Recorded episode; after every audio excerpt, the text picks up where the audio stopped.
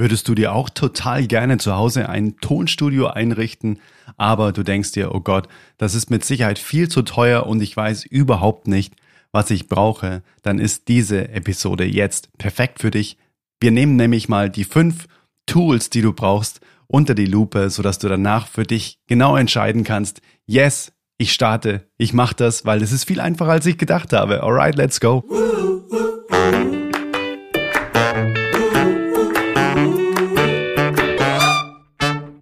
Hallo, Adrian hier von Tonstudio für Frauen.de. Ich helfe Sängerinnen, Songwriterinnen, Musikerinnen dabei, sich selbst zu Hause in Eigenregie aufzunehmen und das mit günstigem Equipment und eben auch in Radioqualität, sodass keine andere Person mehr vonnöten ist, um die eigene Musik professionell und mit Stolz in die Welt hinaustragen zu können.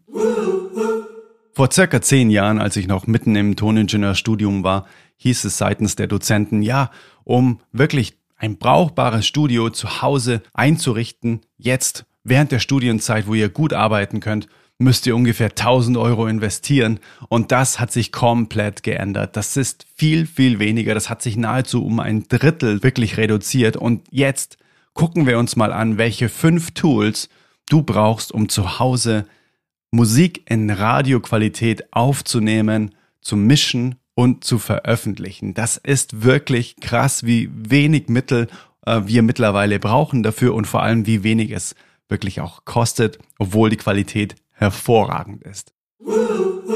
Und jetzt schon mal ein kleiner Spoiler vorweg. Du kannst dir jetzt schon mal den kostenlosen Equipment Guide herunterladen, wo wirklich alle fünf Tools nochmal aufgelistet sind und vor allem, wo die besten Preis-Leistungsprodukte direkt mit einem Link versehen sind, wo du sagen kannst, hey cool, kann ich mir sofort so holen, sozusagen für jedes Budget habe ich da einzelne Pakete zusammengestellt und das findest du unter eigenestonstudio.de. Okay, dann lass uns jetzt starten mit den fünf Tools, die du brauchst.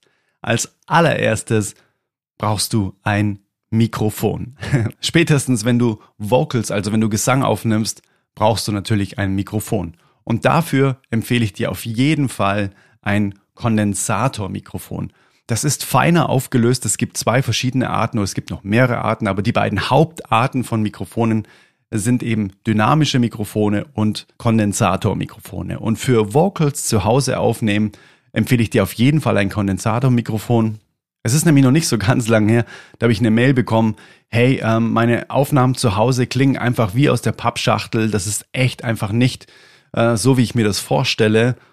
Und ja, ich habe ähm, sogar mal einen äh, Vocal-Trick von Michael Jackson auch in der Facebook-Gruppe verraten und in meinen Workshops. Und ja, eben die Person hat versucht, das auszuprobieren und hat gemeint, das funktioniert gar nicht, das klingt alles total doof, das ist echt ein, das ist kein guter Trick sozusagen, der funktioniert ja gar nicht. Und dann im Gespräch hat sich eben rausgestellt, dass diejenige mit ihrem Bühnenmikrofon das Ganze ausprobiert hat, heißt mit einem ganz normalen Shure SM58, was man so auf allen Bühnen der Welt sieht.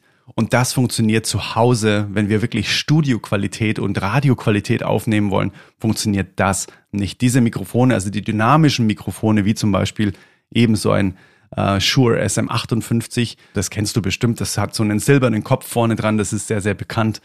Dann, ähm, ja, ist das einfach dafür gemacht, dass es auch öfter einfach mal runterknallen kann auf der Bühne und so weiter. Die sind sehr robust gebaut und eben anders von der Bauweise als ein Kondensatormikrofon. Das kannst du dir vorstellen, das ist wie ein feinmaschiges Sieb und das, äh, ich sag mal, das dynamische Mikrofon ist eher grob gerastert. Das heißt, es ist einfach ein bisschen anders aufgelöst. Sehr, sehr wichtig zu wissen, weil das ist auch immer wieder ein Grund, warum mir einige schreiben, mein Mikrofon ist kaputt, das geht nicht. Ein Kondensatormikrofon braucht eine gewisse Zusatzspannung, die man einschalten muss und das ist die sogenannte Phantomspeisung oder auch öfter mal mit 48 Volt Spannung gekennzeichnet. Die musst du einschalten, dann äh, funktioniert das Mikrofon. Aber auch da super, super wichtig, super, super wichtig. Erst das Mikrofon einstecken und dann die Phantomspeisung einschalten. Ansonsten könnte das Mikrofon kaputt gehen, wenn die Phantomspeisung schon an ist und du dann quasi das Mikrofon ansteckst. Das bringt mich zu Tool Nummer zwei, wo schaltest du nun diese 48 Volt Spannung an? Nämlich nach dem Kondensatormikrofon brauchst du ein Audio Interface. Das Audio Interface kannst du dir wie so eine Kontrolleinheit sozusagen vorstellen. Das ist quasi so die Hauptumschlagsbasis von allen Dingen, die du aufnehmen möchtest und die du auch wiedergeben möchtest. Daran befinden sich zum Beispiel Eingänge, wo du dein Mikrofon ansteckst, wo du auch mal ein Gitarrenkabel ansteckst. Das sind quasi die Eingänge, also alles, was du aufnehmen möchtest. Oder auch Ausgänge, heißt alles, worüber du quasi etwas hören kannst. Wofür das Audiointerface eben noch eine wahnsinnig wichtige Bedeutung hat, das ist quasi der Pegel. Heißt, du kannst sowohl die Eingangspegel, wie laut nimmst du etwas auf und das ist sehr, sehr, sehr wichtig. Da werde ich nicht müde, das hier in dem Podcast hier zu erwähnen, dass die meisten zu laut aufnehmen, aber dazu noch in anderen Episoden mehr. Also du kannst quasi an dem Audiointerface einstellen, wie laut etwas aufgenommen wird. Also wie laut wird dein Mikrofon zum Beispiel aufgenommen und wie laut hörst du etwas ab. Heißt also auch wieder die beiden Wege, einmal Eingang und Ausgang und das kannst du an dem Audiointerface sozusagen alles an einem Ort regeln, wie laut sind einzelne Signale. Und das bringt mich auch schon ganz logisch wieder zu Tool Nummer drei, nämlich eben die Ausgänge. Heißt, du musst ja irgendwie auch hören, was du aufgenommen hast oder was du gerade aufnimmst in Echtzeit sozusagen. Und dafür ist einmal ein Kopfhörer wichtig.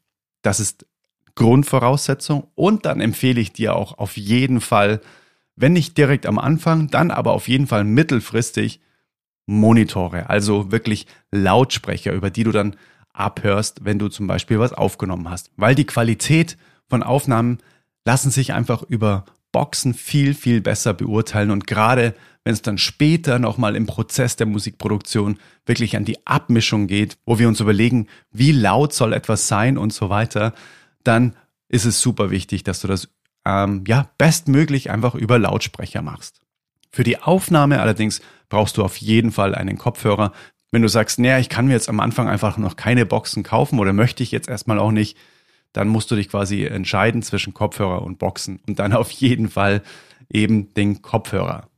Beim Kopfhörer gibt es äh, eine ganz, ganz wichtige Komponente.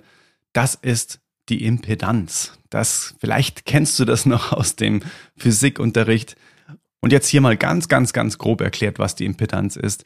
Die Impedanz wird immer in Ohm angegeben. Also es ist ein ganz wichtiger Wert, den du kennen solltest, wenn du Kopfhörer auswählst. Und mal als ganz, ganz grobe Regel, je tiefer der Wert ist, also je niedriger der Wert ist, der Ohmwert, zum Beispiel alles, was 80 und tiefer ist, braucht wenig Power, wenig Strom sozusagen, um laut zu klingen. Das heißt, wenn du Kopfhörer so um die 80 Ohm oder tiefer hast, dann kannst du die auch super einfach an ein Smartphone anschließen, an die, an die Kopfhörerbuchse zum Beispiel von dem Smartphone oder von dem Tablet und es wird trotzdem noch laut genug klingen. Allerdings sind sie auch nicht so ganz fein aufgelöst, wie eben Kopfhörer, die hochohmiger nennt sich das Ganze, sind, wie zum Beispiel Kopfhörer mit 250 Ohm. Das sind professionelle Kopfhörer, die um die 250 oder höher ohmig sind. Bedeutet, dafür brauchst du dann eben wieder zum Beispiel ein Audio-Interface, das genug Power hat, um den Kopfhörer auch laut zu machen oder einen Kopfhörer-Vorverstärker.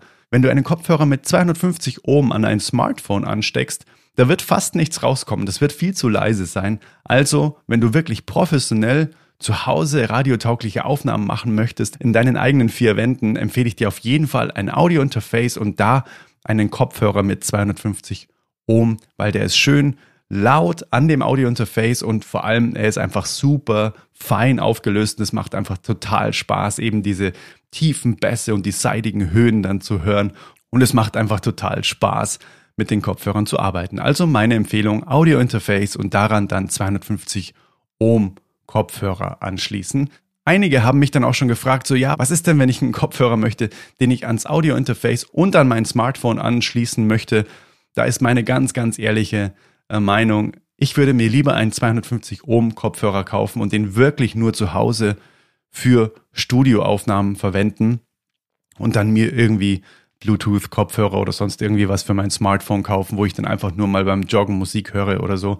Weil das ist wirklich ein professionelles Tool, das wir brauchen, um Musik zu erstellen, das ist kein, äh, ich sage jetzt mal ganz gemeint, das ist kein Spielzeug sozusagen, sondern das ist eine, eine gute Investition in unsere Musik und das würde ich dann auch einfach wirklich, da würde ich die Priorität auf jeden Fall bei der Qualität lassen, heißt wirklich einmal gute Kopfhörer kaufen und die wirklich nur im Studio verwenden. Wenn du sagst, hey, ich kaufe mir auch noch Lautsprecher dazu, dann herzlichen Glückwunsch, das ist eine super Entscheidung. Und da äh, habe ich dir auch einige in den Equipment Guide reingepackt unter eigenestonstudio.de. Da kannst du dir mal verschiedene angucken. Das ist auch wirklich total krass. Ich habe nach einigen Jahren jetzt eben auch für den Equipment Guide recherchiert und es ist wirklich krass, wie günstig man heutzutage richtig, richtig gute Lautsprecher bekommt. Und alle Lautsprecher im Equipment Guide sind aktiv das bedeutet, sie haben eine eigene Stromversorgung. Du brauchst da keine Endstufe dazu, keine zusätzliche, an die du die Lautsprecher anschließt. Und das ist alles schon in dem Lautsprecher verbaut. Heißt quasi, du brauchst nur noch ein Lautsprecherkabel, das dann quasi die Verbindung ist zwischen deinem Interface und eben den Lautsprechern. Aber da habe ich dir auch eben genau die richtigen Kabel in dem Equipment Guide verlinkt. So, kurzer Zwischenstand. Tool Nummer eins: Mikrofon am besten ein Kondensatormikrofon. Tool Nummer zwei, ein Audio-Interface. Heißt, da stellst du dann quasi die Lautstärken ein. Wie laut nimmst du auf? Wie laut hörst du ab? Und was zum Audio-Interface auch noch wichtig zu sagen ist, das äh, solltest du wirklich danach auswählen, wie viele Eingangskanäle du auch brauchst. Manche haben nur einen Eingangskanal, manche haben zwei zum Beispiel.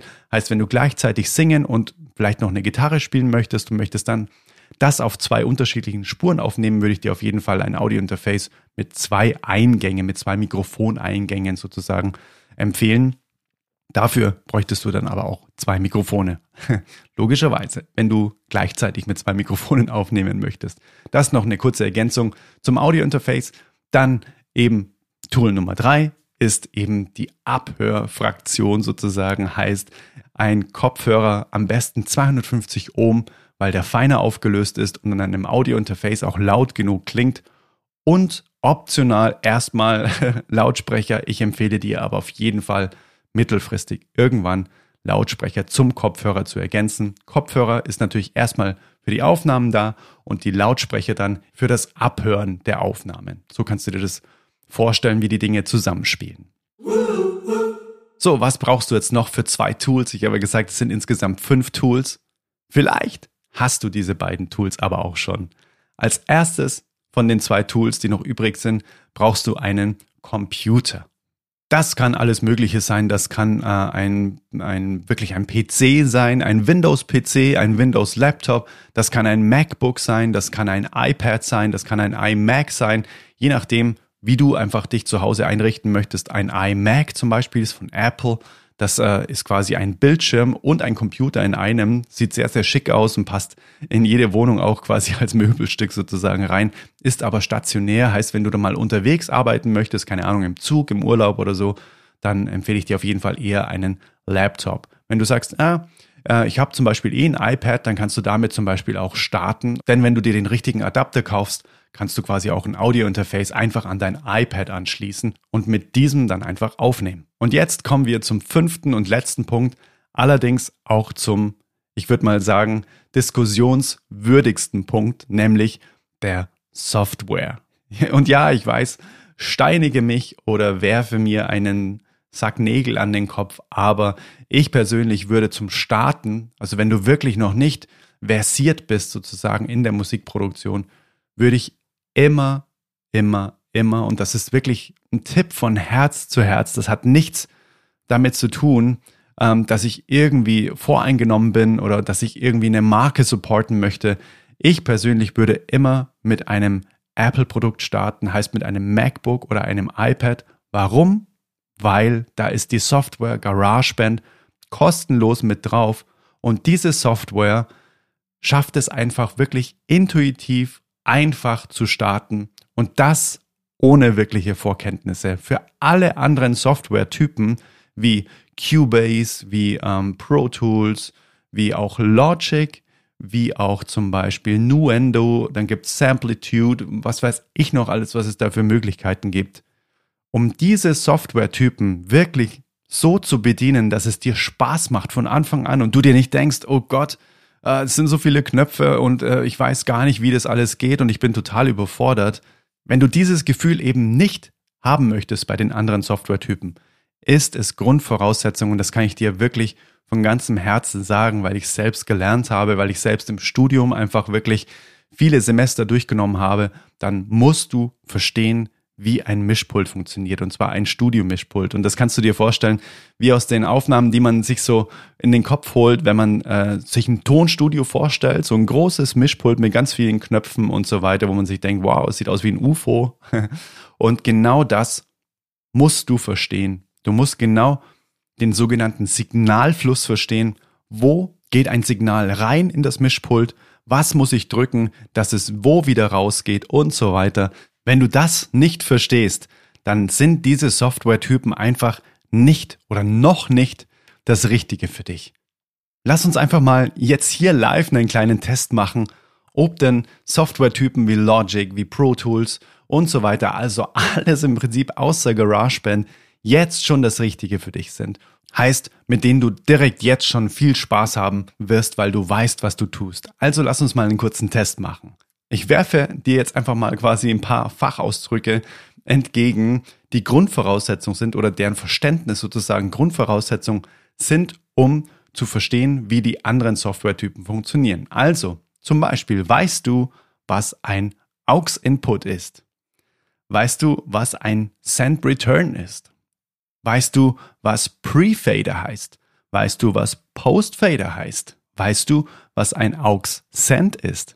Weißt du, was ein Insert-Effekt ist? Weißt du, was ein Send-Effekt ist? Das waren jetzt mal lauter Begriffe, die quasi zum Standardrepertoire von Cubase und so weiter gehören. Heißt, wenn du das jetzt alles nicht weißt, dann empfehle ich dir wirklich von ganzem Herzen mit GarageBand zu starten. Und auch selbst wenn du jetzt noch einen Windows-Rechner hast, es ist dieser Mythos mittlerweile begraben, dass Apple so unfassbar teuer ist, weil selbst wenn du dir Geräte von 2014 gebraucht kaufst, die gibt's mittlerweile schon auf eBay Kleinanzeigen und so weiter echt super, super günstig. Und ich möchte hier jetzt einfach auch mal eine, eine Lanze brechen für diese ganze Windows-Apple-Diskussion. Man kann diese beiden Firmen einfach auch nicht miteinander vergleichen. Ich meine, Microsoft, die statten quasi die ganze Welt aus mit Office-Paketen und so weiter, die sind einfach auch in Büros zu Hause. Da sind sie so stark, da macht ihnen niemand etwas vor.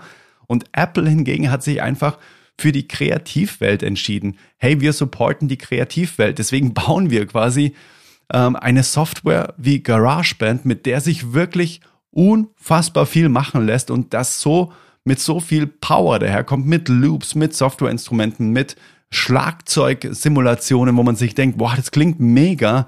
Ähm, klar, da stecken die so viel Liebe rein, weil sie sagen, wir sind im Kreativbereich zu Hause. Das kann rein von der Firmenphilosophie Windows gar nicht anbieten. Genauso andersrum. Apple kann nicht anbieten, plötzlich zu sagen, ja, wir bauen jetzt einfach die, das beste Buchhaltungsprogramm oder, das, oder die beste ähm, das, das beste Tabellenkalkulationsprogramm.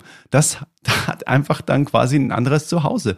Deswegen, es gibt kein schlecht oder gut. Es gibt nur geeignet für sozusagen. Und das ist wie äh, mit einem äh, Rennrad und Mountainbike. Ein Rennrad ist ja per se nicht schlechter als ein Mountainbike. Nur wenn du oben auf dem Berg stehst und runterfahren möchtest, ist ein Rennrad erstmal wahnsinnig kompliziert, sage ich mal. Genau. Also es heißt, Je nachdem, wo du zu Hause bist, gibt es einfach auch die beste Computer- und Softwarelösung. Und das ist das, warum ich dir das Ganze jetzt eigentlich erzähle, weil ich weiß, was es für einen krassen Impact hat auf das, wie du dich fühlst, wenn du anfängst. Und auch die Erfahrung in meinem Kurs Songs aufnehmen leicht gemacht zeigt einfach, wenn sich wirklich Musikerinnen dafür entschieden haben, ja, ich sage jetzt einfach mal ganz ehrlich, auf mich zu hören, weil auch da erreichen mich immer wieder Anfragen, ach, Cubase, ich, seit zwei Jahren tue ich da rum und ich check's einfach gar nicht. Und ich gebe dann wirklich diesen Appell von Herz zu Herz, hey, probier mal GarageBand aus. Das wird dir leichter fallen. Glaube mir. Und ja, es ist mittlerweile, es sind einfach schon wirklich Hände voll Musikerinnen, die einfach sagen, vielen, vielen Dank, dass du mir den Umstieg auf GarageBand empfohlen hast. Das war das Beste, was ich je gemacht habe, weil ich endlich merke, dass es nicht todeskompliziert sein muss, seine Musik zu produzieren. Irgendwann kommt man dann vielleicht an dem Punkt, wo man mit GarageBand nicht mehr weiterkommt. Aber der dauert sehr, sehr lange, bis man dahin kommt. Und bis dahin hat man ganz viel Spaß, hat man Erfahrung gesammelt und ist dann ready für den nächsten Schritt, wie zum Beispiel Cubase, Logic und so weiter. Aber bis es so weit ist, wirst du mit GarageBand so großartige Ergebnisse zaubern, das verspreche ich dir. Auch wenn du jetzt einen Windows-Laptop oder Rechner hast, hey, fühl dich nicht unter Druck gesetzt oder fühl, fühl dich von mir nicht äh, irgendwie ausgeklammert oder diskriminiert. Ich möchte wirklich nur das Beste für dich. Und das verspreche ich dir hoch und heilig. Und ich weiß, dass es für deine Nerven, für deinen Selbstwert das Beste ist, wenn du dich nicht in zu komplizierten Softwaren einfach da rein verrennst und dann irgendwann denkst, oh Gott, das ist alles viel zu kompliziert. Alrighty, dann sind wir quasi schon am Ende der fünf Tools. Ich fasse nochmal zusammen. Also Mikrofon und Interface und Kopfhörer oder als Erweiterung dann eben auch noch Lautsprecher und ein Computer und eine Software. Aber das steht alles nochmal explizit in dem Equipment Guide unter eigenestonstudio.de. Lade ihn dir jetzt super gerne kostenlos herunter, wenn du jetzt starten möchtest und wenn du dich eben nicht mit so einer kleinen Mini-Machete durch den riesengroßen Technik-Urwald ähm, ja, äh, kloppen möchtest, ähm, sondern die Abkürzung gehst, einfach direkt in den Equipment Guide hinein. Da habe ich alles für dich schon vorsortiert und erledigt. Da kannst du dir so viel Zeit und Nerven sparen. Lade ihn dir jetzt herunter und ja, dann wünsche ich dir jetzt einfach noch einen super schönen Tag, äh, was auch immer du vorhast und let it flow, let it grow. Dein Adrian von Tonstudio für Frauen.de.